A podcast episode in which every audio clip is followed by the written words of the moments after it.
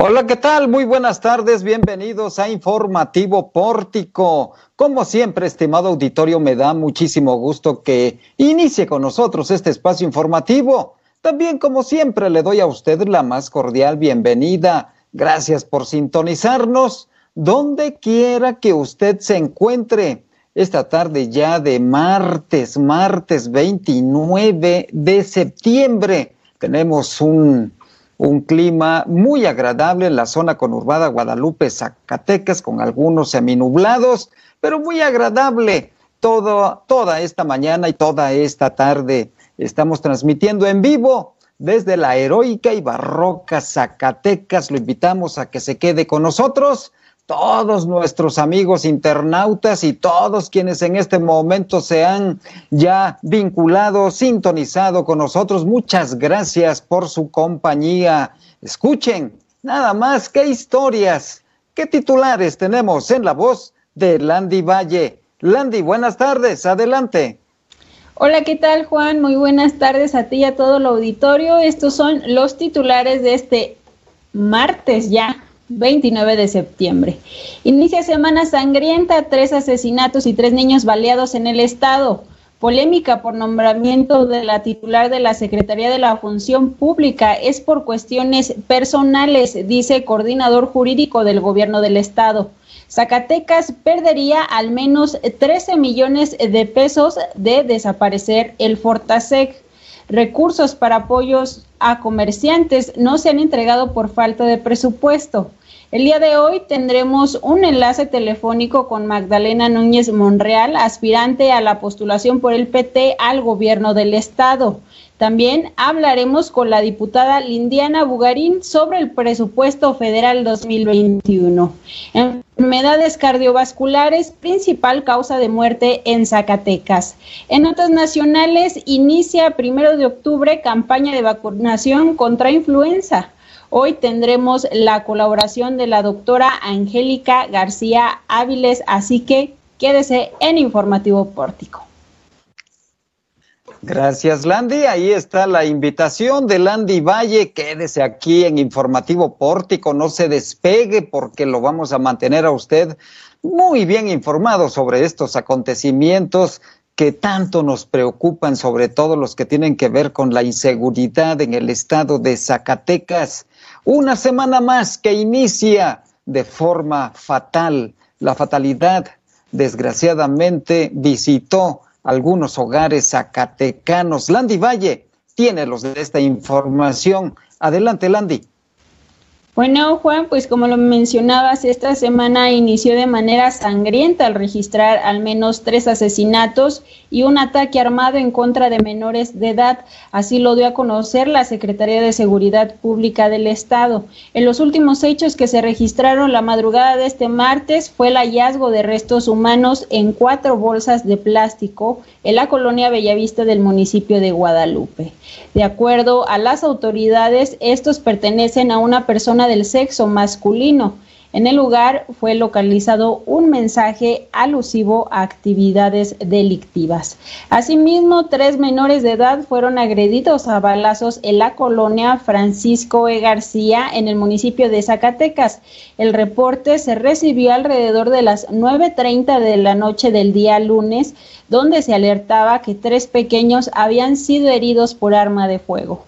De acuerdo a la Secretaría de Seguridad Pública, las víctimas son dos niños del sexo masculino que tienen 13 y 10 años de edad, así como una niña de un año ocho meses, los cuales fueron trasladados a recibir atención médica los dos masculinos ya se encuentran estables, mientras que la niña será dada de alta en próximas horas.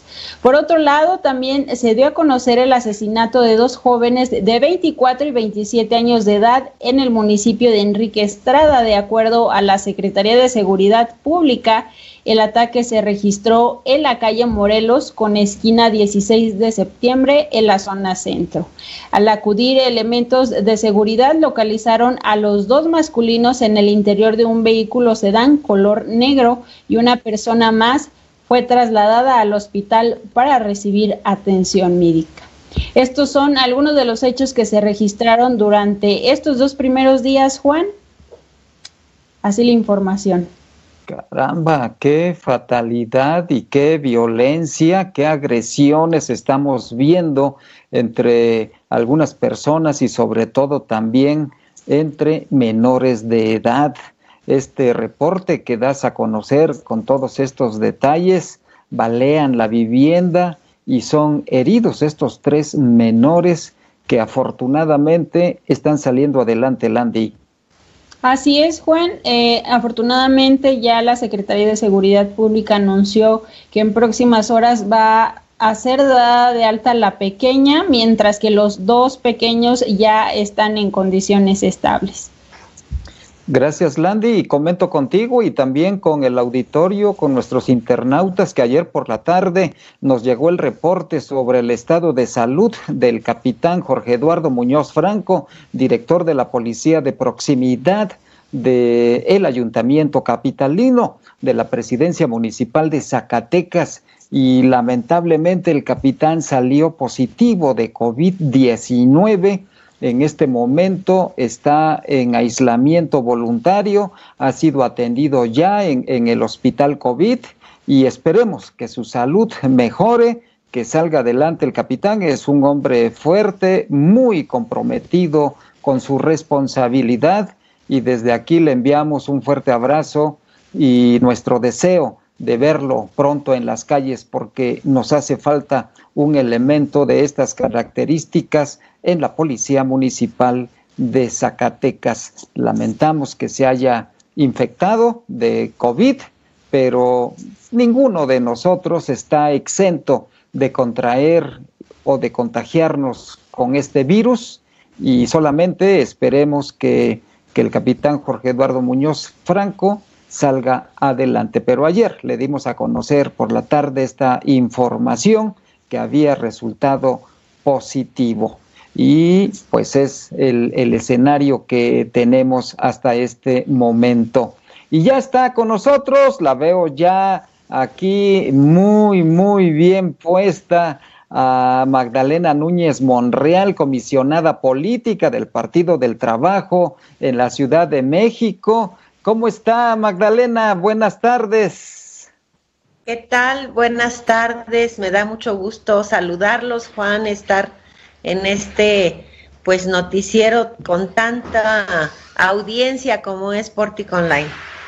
Oye, muchas gracias y, y bueno, pues hay mucho de qué hablar, pero vamos a empezar, Magdalena, nada más porque buscas nuevamente una postulación, una candidatura al gobierno del estado de Zacatecas por el Partido del Trabajo. ¿Cómo van las cosas? Fíjate que eh, nuestro partido ha estado precisamente en el interés de que quienes encabecemos eh, los cargos de elección que en este proceso 2021 habremos de de, pues ahora sí que de encabezar, sean los mejores hombres y las mejores mujeres. Y en ese ánimo, pues estamos nosotros en ese interés que, que ustedes conocen, que ha sido siempre, pues eh, a lo largo de mi carrera en el ámbito del servicio público, pero también de la política, ese interés por participar en la conducción de el trabajo de los zacatecanos hacia un Zacatecas de desarrollo y de oportunidades para todos. Estaremos buscando, una vez que los tiempos electorales así lo determinen, pues ya eh, en la precandidatura formal. En este momento habemos cuatro aspirantes, pero eh, será en los tiempos legales, eh, precisamente cuando se habrá de determinar ya quién encabezará y obviamente que cuando mi partido eh, abrió esa posibilidad de quienes estaríamos interesados, inmediatamente levanté la mano, querido Juan. sí. Oye, está muy parejera esa carrera desde el punto de vista de la equidad de género, dos hombres y dos mujeres. Está también ahí en esa contienda interna la senadora Giovanna Bañuelos está el maestro Alfredo Femat y también José Luis Figueroa, el famoso Cepillo, presidente municipal de Loreto en este momento, y por supuesto la comisionada política del Partido del Trabajo en la Ciudad de México, Magdalena Núñez Monreal. ¿Y cómo te sientes para salir adelante en esta contienda? ¿Sientes que hay posibilidades importantes para salir con una postulación por el PT? Sí, definitivamente creo que están las condiciones dadas, primero para que podamos eh, encabezar en su momento la candidatura del PT al gobierno del Estado. Y segundo también que en mi calidad de mujer, digo, nada más hay que revisar un poquito las últimas noticias y a raíz de esta pandemia y del COVID, bueno, quienes salieron a, a, las primeras noticias mundiales fueron los países que mejor manejaron esta pandemia y de los 10 mejores países, 6 están gobernados por mujeres, entonces creo que es el momento de la mujer y de la mujer zacatecana. Y bueno, en cuanto a experiencia y trayectoria, pues eh, estará mal que yo lo digo, pero no hay competencia. Ah, estás echando el caballo por delante, Magdalena. Bueno, oye, es que eso está registrado en, en, en la historia de este estado. Y a eso me refiero, pues que tengo yo una, un historial dentro del servicio público, la administración pública, el manejo de recursos. También he sido gobernante, he sido representante popular y mi carrera en el servicio público lo inicié en 1982, entonces creo que a eso me refiero, que no hay punto de comparación. Sí, te recordamos como presidenta municipal de Zacatecas, por ejemplo, de la capital zacatecana, como diputada federal también. Y, y bueno, pues ahí haciendo trabajo político y social, por supuesto. Será una encuesta, ¿verdad, Magdalena? Ese es el método que ha elegido el Partido del Trabajo para la selección.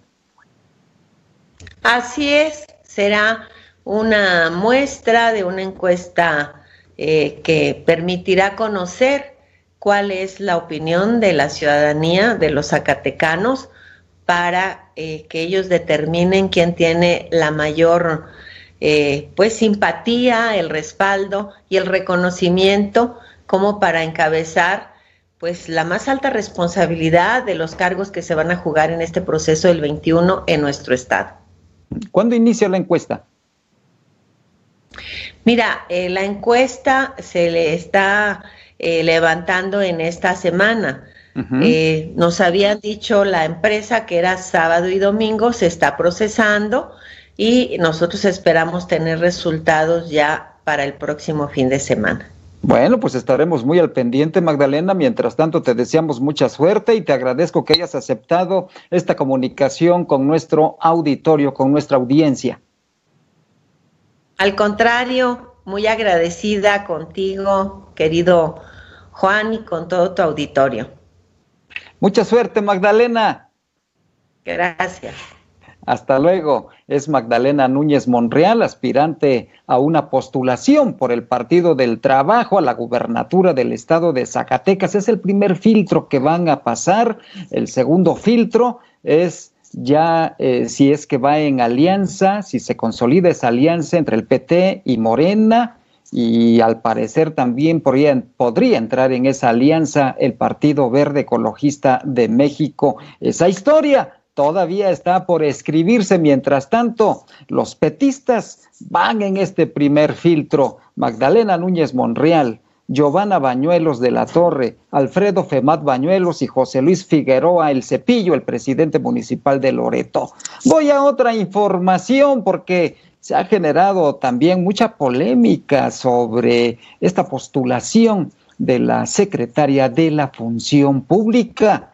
Salió la maestra Paula, Paula Rey Ortiz Medina, de una forma, podría yo calificarla en este momento inexplicable, no ha habido una explicación, Tampoco ella ha dado a conocer las razones por las que dejó la Secretaría de la Función Pública. El gobierno del Estado, la Administración Pública le ha dado vuelta a la página y solamente se hizo el nombramiento de la nueva titular de la Función Pública. Pero hubo inconformidad y una observación de carácter jurídico político en el Congreso del Estado.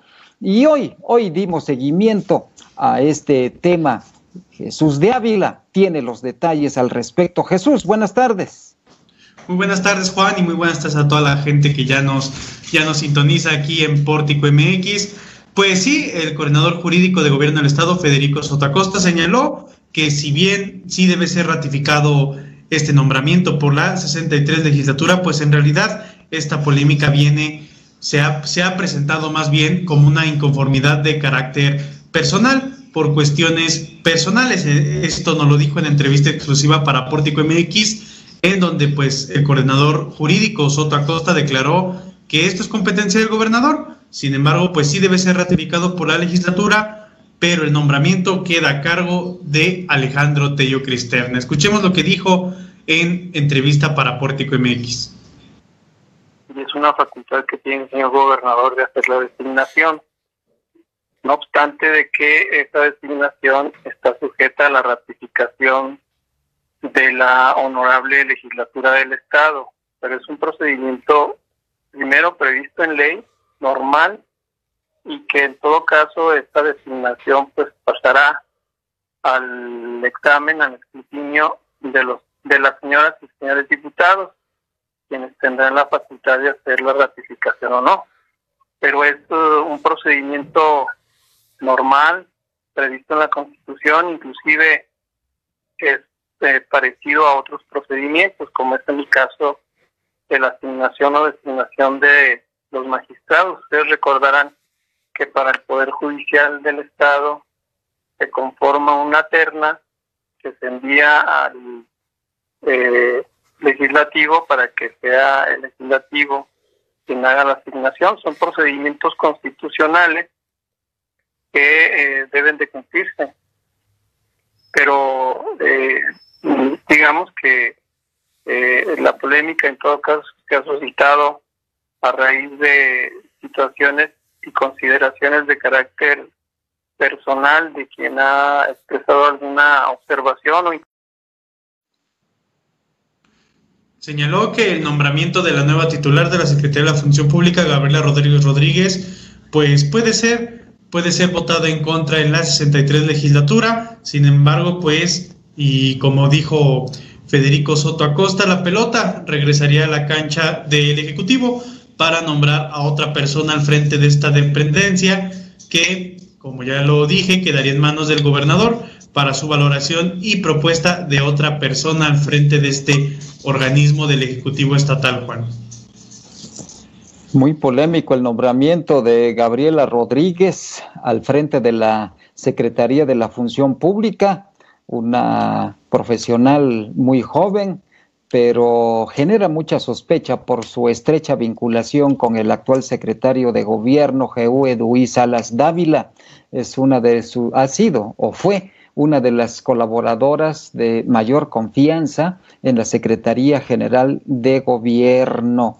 Y el otro aspecto, naturalmente, que se le tuvo que, enviar la terna al Congreso del Estado para su ratificación. Vamos a ver en qué termina este drama. No, todavía no es drama. Gracias, Jesús. Voy a otro tema porque Zacatecas podría perder 13 millones de pesos si es que desaparece el Fortaseg, este programa de fortalecimiento para la seguridad pública. Landy Valle tiene los detalles. Así es, Juan. Bueno, pues comentarle a todo el auditorio que el secretario de Gobierno del municipio de Zacatecas, Iván de Santiago Beltrán, informó que al menos 13 millones de pesos no recibiría el ayuntamiento de Zacatecas del presupuesto federal de desaparecer el programa de fortalecimiento para la seguridad. Esto explicó afectaría en la implementación de programas de equipamiento, capacitación y de mejoras en la percepción salarial de los policías. Escuchemos un poco de lo que nos dijo. Eh, yo opino que pues el exhorto es a que se mantenga el subsidio, ya que esto permite que eh, municipios como Zacatecas puedan emprender programas pues más ambiciosos de equipamiento, de capacitación y de mejoras en la percepción salarial de sus policías, lo que permite pues una profesionalización a un ritmo que no se podría llevar únicamente con recursos propios.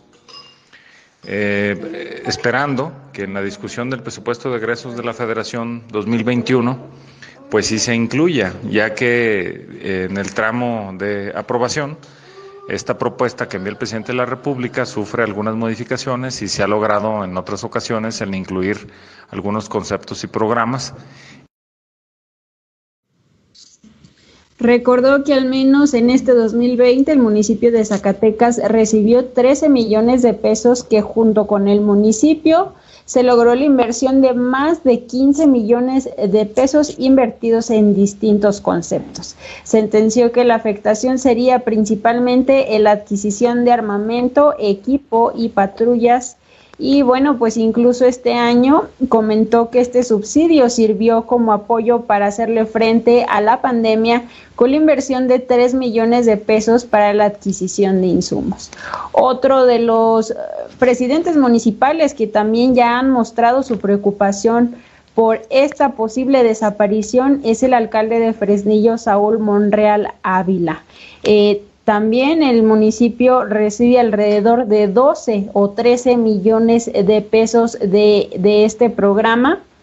Y bueno, eh, ha dicho que es un efecto, es un centralismo asfixiante, así lo calificó el presidente municipal, donde pues se quieren manejar compras consolidadas y pues él considera que se le debe dar oportunidad a los municipios, Juan. ¿Este centralismo asfixiante es de la Presidencia de la República o de la Secretaría de Seguridad Pública y Protección Ciudadana? ¿De quién? ¿De quién habla el alcalde Saúl Monreal? Pues lo dejo muy al aire, Juan, pero creo que todos lo tenemos claro, ¿no? Un centralismo asfixiante. Caray, bueno, está transitando muy, muy eh, bruscamente, es un viraje, porque primero le, pide ayuda al presidente y ahora dice que es un centralismo asfixiante. Caramba, qué barbaridad.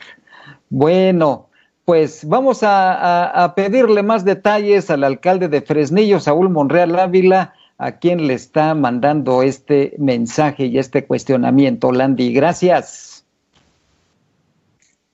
Voy ahora con Jesús de Ávila porque él tiene información al respecto de lo que está sucediendo en este momento, porque hay muchos temas, auditorio, muy, muy trascendentes, muy importantes, que se está generando en este momento, sobre todo con algunos comerciantes y es que están siendo muy castigados económicamente, han pedido apoyo al gobierno del estado, pero no llega ese apoyo. Jesús, danos los detalles, por favor. Así es, Juan, el apoyo nada más no llega y es que el secretario de Economía de Zacatecas, Carlos Bárcena Pous, pues dice, dice que no hay presupuesto, no hay disposiciones presupuestales para, para estos apoyos a los comerciantes, a pesar de que, bueno, declaró que han sido entregados los recursos en su totalidad a los comerciantes del sector informal, pues falta, falta todavía entregar a aquellos, aquellos comerciantes establecidos, según por falta de presupuesto de la dependencia. Escuchemos lo que dijo Carlos Bárcena Pous. Sí, ¿lo contesto de una vez? Sí, de una vez. Gracias, Héctor. Eh, básicamente, eh, nosotros Hemos terminado todos los procesos. Eh, el retraso obedece simple y sencillamente, y, creo que lo comenté también abiertamente en redes sociales, también, este, pues simple y sencillamente a la parte de disposición presupuestal. No es ni mala fe ni ganas de afectar a nadie, ni, ni mucho menos. Es simplemente eh, de acuerdo a las disposiciones presupuestales que hemos tenido hemos venido eh, otorgando los recursos y como bien se mencionó, digamos, lo que hicimos en la parte de los empleos formales es que entregamos una primera parte del apoyo equivalente al 50% del mismo y después una segunda eh, parte del 50% restante, que eso es precisamente en lo que estamos y eso es lo que nos falta por entregar. Estoy hablando de empleos formales. En el lado de los informales prácticamente ya entregamos. Entre los dos el conjunto de apoyos anda alrededor de 3.600 apoyos a unidades económicas, empresas, empresarios y emprendedores, quien haya calificado y haya eh, cumplido con todos los requisitos de los programas. Recordemos que los comerciantes del centro histórico han hecho varias varias manifestaciones relativo a este tema, incluso han cerrado calles en el centro histórico, han puesto mantas afuera de sus negocios, pues exigiendo, este apoyo.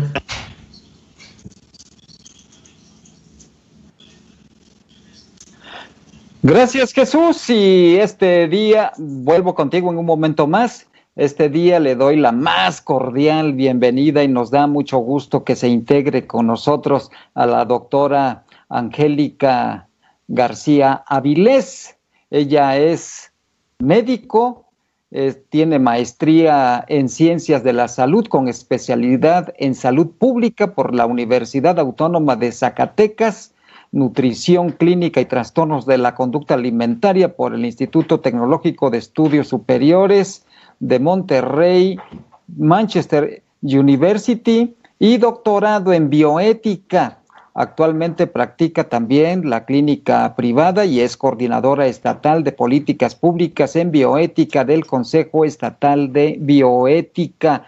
Y qué gusto, qué honor que empiece a colaborar a partir de este día y esperemos que todos los martes, doctora, le doy la más cordial bienvenida. Gracias por aceptar la invitación de Informativo Pórtico.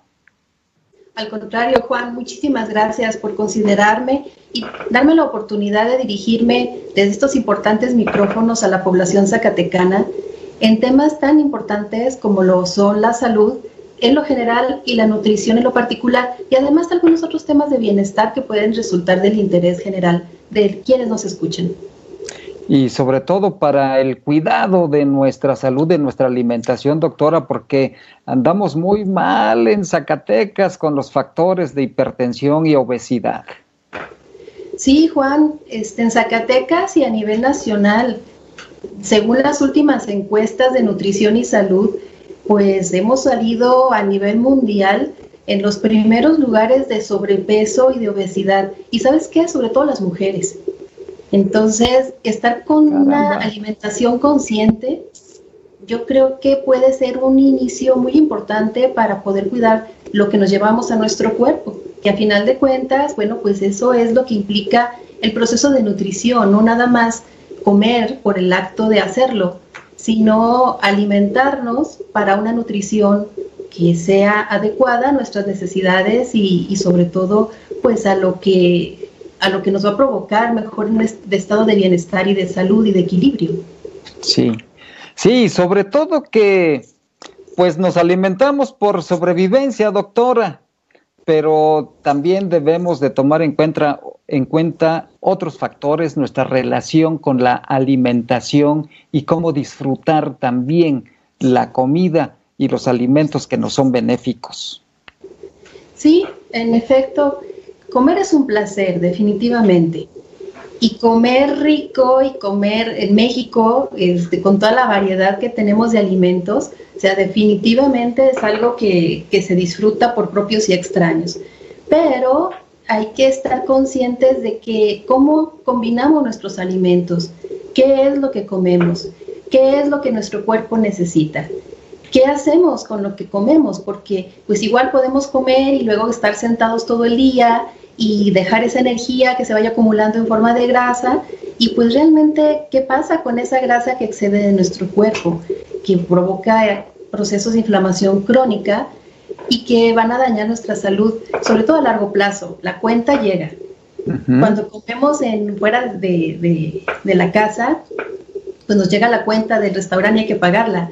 Pero cuando comemos en donde sea, tarde que temprano también nos llega la cuenta con las consecuencias de esa alimentación inadecuada. Entonces, saber hacerlo yo creo que es algo bien importante. Y saber que alimentarse no es lo mismo que nutrirse. Alimentarse es el hecho de comer y nutrirse es cuando llevamos esos alimentos al interior de nuestro cuerpo para realizar procesos fisiológicos que precisamente van a ayudarnos a que tengamos ese punto de equilibrio y que responda, pues, como ya lo comentaba, a esas necesidades de acuerdo a nuestra actividad física, a nuestra edad, al, así somos mujeres, somos hombres, iba a decir al sexo también. Este, y, también al, al, estado de salud o enfermedad que, nosotros estamos desarrollando. Entonces, pues gracias por esta oportunidad de poder aportar un poco hasta la medida de mis posibilidades en, en esto que, que, sabemos hacer, que es, la forma de alimentarse y dar un poco de consejería en cuestión nutricional. Y precisamente, doctora, si puede compartir con nuestro auditorio, con nuestros internautas, alguna dirección en donde le puedan pedir consejo, eh, un punto de vista sobre algún tema de interés general, ¿dónde podrían comunicarse? Sí, Juan, mira, tengo una página en Facebook que se llama Ciencia, Conciencia y Salud. Desde hace tiempo subo ahí algunos posts que van acerca de la salud y reflexiones acerca de ella o de temas de interés. Y desde esa página, Ciencia, Conciencia y Salud, por Messenger, inbox, como luego dicen, podemos hacer alguna consulta en particular acerca del tema o de, del tema que tratemos aquí o de alguna otra cuestión que tenga que ver con la salud y que de manera directa yo pueda responder a quienes nos escuchan con muchísimo gusto. Pues muchas gracias, doctora, que está con nosotros. Y una última pregunta en este momento de mi parte, ¿qué es lo que no debe faltar en la mesa de los zacatecanos? En este momento, lo que no debe de faltar es una dieta que responda a, la temporada. Hay, siempre hay que procurar alimentos de temporada. Y ahorita pues están ya eh, de temporada las deliciosas tunas zacatecanas. Sí. El agua natural que no debe de faltar. Recordemos que el 60% de nuestro cuerpo al menos es agua. Entonces el agua natural es algo que también tenemos que procurar tener siempre en la mesa poca sal o la sal indispensable para tampoco excedernos en ese sentido y que no nos falte el equilibrio de carbohidratos, proteínas y grasas. Esas grasas que de repente hemos satanizado tanto pero que son tan necesarias. Entonces buscar que, que esos platillos que tengamos tengan esos tres principales nutrimentos que nos hacen falta. Perfecto, y una buena plática, naturalmente. Ah, claro, una buena compañía, una buena plática y después una deliciosa sobremesa. Sí, por supuesto. Muchas gracias, doctora, bienvenida. Gracias, Juan, gracias por la invitación. Saludos a todos. Buenas tardes. Buenas tardes, es la doctora Angélica García Vilés que estará colaborando aquí en Informativo Pórtico todos los martes, la tendremos muy puntualmente, pero también usted puede comunicarse con ella a través de esta página que nos ha compartido, Ciencia, Conciencia y Salud. Ahí puede enviar sus mensajes a través de inbox para poder entablar una comunicación directa y algunos temas que creamos convenientes y relevantes los abordaremos aquí en su colaboración de los martes. Regreso con Jesús de Ávila porque tiene más información de lo que ha sucedido en las últimas horas en el Congreso del Estado. Jesús, ¿hay por ahí alguna información en particular relevante? Claro que sí, Juan, y es que hoy por la tarde se discutió y se aprobó del Estado pues tenga, tenga a bien realizar un informe sobre cómo se ha ejercido el presupuesto por parte de la Secretaría de Salud de Zacatecas durante esta emergencia sanitaria por la COVID-19. Escuchemos cuáles fueron los motivos para presentar esta iniciativa, Juan.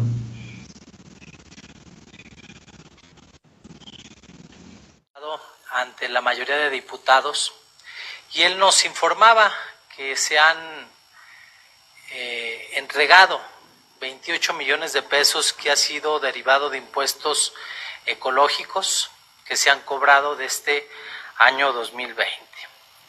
Pero además en las páginas oficiales, en los portales de transparencia, nos da cuenta que también ha habido cantidades por cerca del orden superior a los 63 millones de pesos. Se busca tener mucha claridad. En este momento no queremos y no deseamos que se le engañe al pueblo zacatecano y sobre todo en el presupuesto que nosotros autorizamos también hace algunos meses, dimos facultades para que la Secretaría de Finanzas y el gobernador reasignaran presupuestalmente todo lo necesario para hacerle frente a esta pandemia. Por lo cual, ese es principalmente el objetivo. Y bueno, como se los acababa de comentar hace un momento, se aprobó por unanimidad con 24, 24 votos a favor, 0 en contra y 0 abstenciones, precisamente para que la ACE informe sobre estos recursos y cómo se han ejercido por parte del gobierno del Estado, Juan. Gracias, Jesús. Voy a otro tema porque la salud, como lo hemos comentado con la doctora Angélica García Vilés, es muy importante para todos y es que los problemas cardiovasculares son la principal causa de muerte en Zacatecas. Landy Valle tiene algunos detalles. Adelante, Landy. Comentarles que alrededor de 27.200 casos de hipertensión arterial atiende la Secretaría de Salud de Zacatecas. Dicho padecimiento es de los más frecuentes de las enfermedades del corazón, la cual es la principal causa de muerte en el estado. Este 29 de septiembre, Día Mundial del Corazón, se conmemora con el objetivo de hacer conciencia sobre las enfermedades cardiovasculares, la prevención, el control y el tratamiento. Rosangélica García Uribe, responsable del programa cardiometabólica de la Secretaría de Salud de Zacatecas, explicó que la hipertensión arterial es una de las enfermedades que más se presentan en la población zacatecana detalló que los más de 27 mil casos que se atienden, el 71% son mujeres y el resto hombres, donde la enfermedad se presenta en una edad productiva. En entrevista comentó que las enfermedades cardiovasculares pueden evitarse a través de una alimentación saludable, disminuyendo el consumo de sal, haciendo actividad física y evitando el consumo de tabaco y alcohol. Escuchemos un poco de los consejos que aportó a Informativo Práctico. Sí, es muy importante que eh, que como sociedad y como eh, ahora sí que como centros de salud, como parte de responsabilidad de, lo que es la salud de nuestros pacientes, hacer mucho énfasis sobre todo en lo que es la alimentación, en cambiar hábitos eh, este, de, de, ejercicio, muchas veces nos vamos más rápido por la comida chatarra o, o procesada y no cuidamos un poquito más nuestra alimentación. Eh, ahora sí que estos tipos de enfermedades crónicas, sobre todo las del corazón, pues obviamente la puerta de entrada pues va a ser nuestra boca. ¿sí? ¿Por qué? Porque va a ir en base a lo que comemos. Entonces, hacer una concientización, hacer una promoción y tener un día específicamente para el cuidado de nuestro corazón es muy importante. ¿Por qué? Porque nos dejamos a veces llevar por este por la comodidad y no, no, no hacemos nuestros no optamos por comer sanamente ¿sí? el hacer ejercicio físico. Así los consejos de alimentación saludable para evitar pues las enfermedades cardiovasculares. Juan regreso contigo. Gracias Landy Hago en este momento un enlace telefónico con la diputada Lindiana Bugarín del Partido del Trabajo. Ella se encuentra en la Ciudad de México. Diputada, buenas tardes. ¿Cómo está, don Juan? Muy buenas tardes. Usted siempre cambiándome el grupo parlamentario. Ah, caray. sí, es cierto. bueno, es que eh, te comento, diputada, es que acabo de, tener ahí también una entrevista con, con una eh, dirigente del, Partido del Trabajo. No, Lindiana Bugarín es del Partido Verde Ecologista de México. Y además... todos los partidos. Y, y además, ahora integrante de la mesa directiva de la 64 legislatura en San Lázaro, diputada. Y secretaria de la Comisión de, de Presupuesto, don Juan, que de verdad que hoy más que nunca estamos haciendo un gran esfuerzo, ya que la construcción de un presupuesto de egresos de la federación en condiciones normales es complejo. Ahora en estas condiciones de incertidumbre, pues será aún más y es ahí donde tenemos que pues redoblar los esfuerzos y trabajar muchísimo más para poder sacar el presupuesto de egresos de la federación. Es un gran reto, diputada Lindiana Bugarín del Partido Verde Ecologista de México y también hay un pues hay señales de que desaparecen los fideicomisos. ¿Cómo va? ¿Cómo va ese tema? de, hecho, en estos momentos, don Paco, quiero comentarle que está sesionando la comisión de presupuesto, dado una iniciativa que presentó el grupo parlamentario de Morena, donde se trata de hacer una modificación a 14 leyes, la abrogación de una ley cuya ejecución implica la extinción de 44 fideicomisos y la continuidad de cuatro fondos. En este momento estamos en el análisis y en la discusión, lo cual nos llevará a tener hoy mismo un dictamen, mañana darle publicidad y el próximo jueves estarlo llevando al Pleno para su votación, ya sea para su aprobación o no aprobación.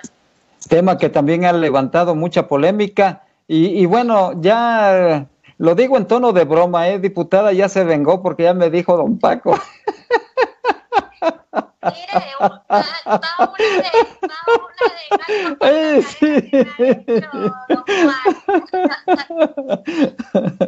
Mucha polémica sobre este presupuesto y preocupación, sobre todo, diputada. Tengo entendido que mañana estará compareciendo el secretario de Hacienda con ustedes ahí en el Pleno.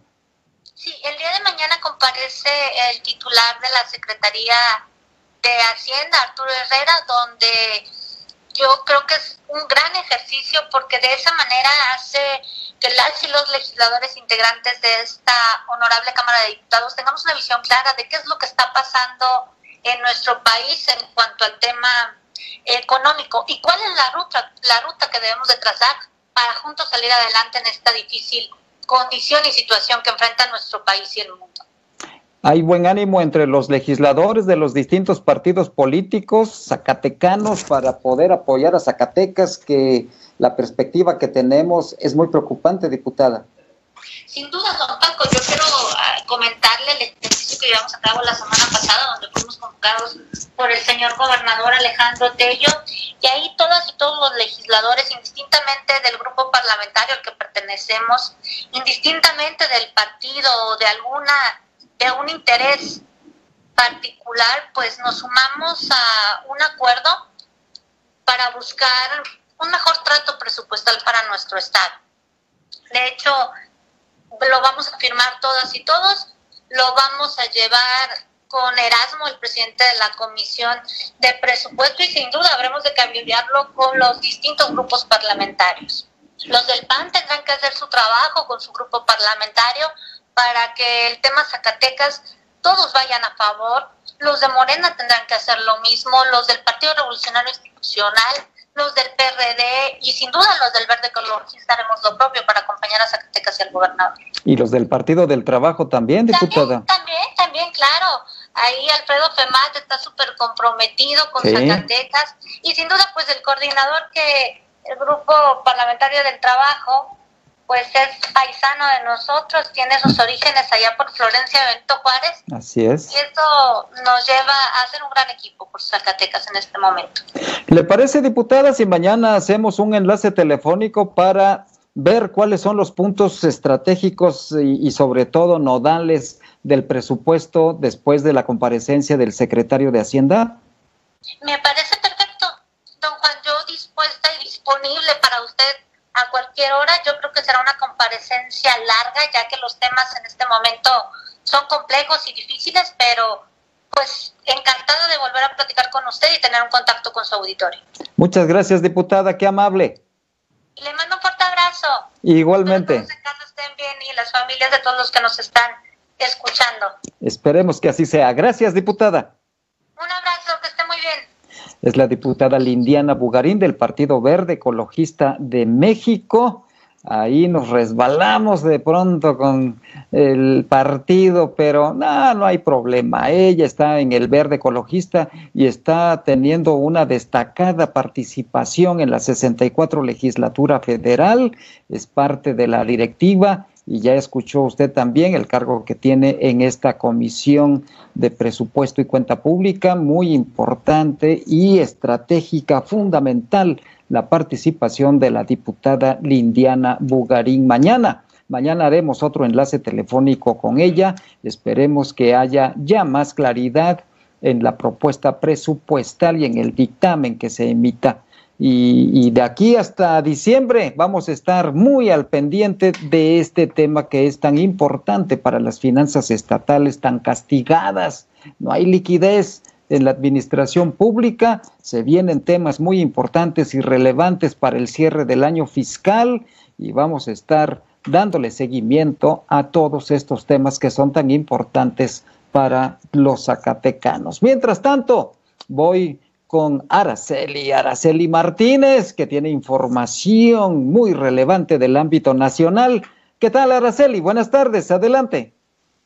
Hola amigos de Pórtico MX, muy buenas tardes Juan. Hoy hay información importante y es que bueno, desde ayer lo, daba ah, lo daban a conocer también a nivel estatal, pero hoy lo reafirmó el subsecretario de Salud, Hugo López Gatel, quien, y, quien informó que se llevará, que este jueves primero de, de octubre iniciará la campaña de vacunación contra la influenza. Fue durante la conferencia de prensa matutina que normalmente el martes se dedica a la salud, donde se explicó que se va a privilegiar la aplicación de la vacuna a los sectores vulnerables con el objetivo de prevenir enfermedades graves y, y no la, la erradicación de la enfermedad. Esto fue lo que explicó. Se recomienda que se vacunen. Próximo jueves estaremos anunciando el inicio de la temporada de vacunación contra la influenza, precisamente con el propósito de disminuir el riesgo de complicaciones. Esa es la indicación, ese es el uso en salud pública de la vacuna contra la influenza, reducir las complicaciones o la probabilidad el riesgo de complicaciones en personas que tienen alto peligro de complicarse. La vacuna contra influenza no tiene como propósito eliminar el virus o evitar que exista la temporada de influenza, ni siquiera que la intensidad de la temporada sea menor porque no tiene las capacidades para lograrlo, pero sí tiene buenas capacidades para disminuir el peligro de complicaciones. Así que bueno, si usted pertenece a los sectores de la población que tienen mayor riesgo de que se complique una enfermedad como la influenza, pues acuda desde el día jueves a la campaña de vacunación.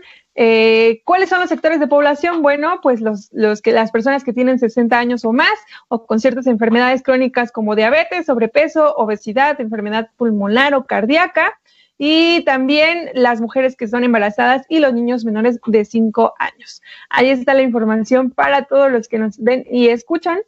Eh, en otra información y que también quisiera comentar que sucedió durante la conferencia matutina es la declaración del presidente que, bueno, hoy dio la vuelta en los medios nacionales y es que él dijo y retó más bien a todos los ciudadanos que en la primera manifestación de 100 mil personas en su contra o que las encuestas tengan el o que las encuestas ya no tenga el apoyo, no esperará para la revocación del mandato en, en el 2021 y se irá a su finca de Palenque en Chiapas. Esto fue lo que dijo. Con las grandes movilizaciones sale el pueblo a la calle, cientos, miles, millones. Y en mi caso, a la primera manifestación de 100 mil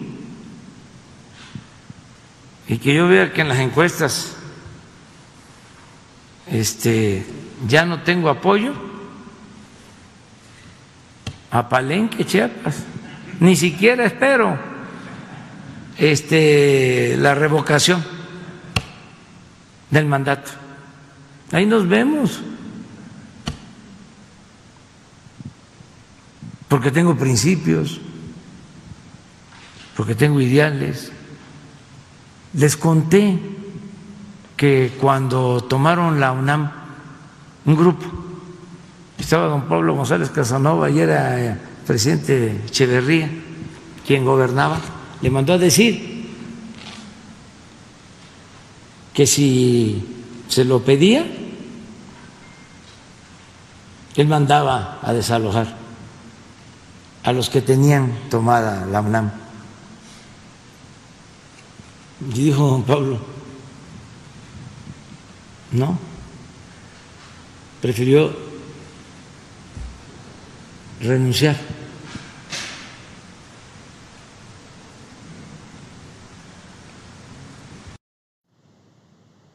Y bueno, ¿será que cumpla el presidente Andrés Manuel López Obrador de lo que ya ha declarado? ¿Quién sabe? Juan, regreso contigo. Yo creo que varios van a estar prendiendo velador. ah, qué presidente tan especial que tenemos y tan controversial. Eh, a ver, a ver cómo se va conduciendo las cosas de aquí en adelante. Gracias, Araceli. Hasta luego. Hasta luego. Voy ahora hasta Querétaro. Querétaro, ahí se encuentra Fátima Ivette Gómez Vargas con más información. Fátima, buenas tardes. Hola, ¿qué tal? Buenas tardes. Los saludamos desde Pórtico Querétaro.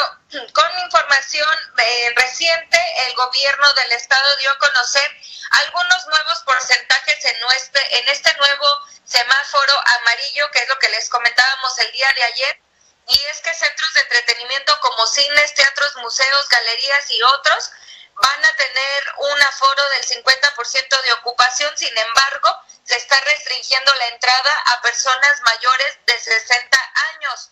Eh, el, el, tema de que también llama la atención son los conciertos y ferias, son actividades que siguen suspendidas.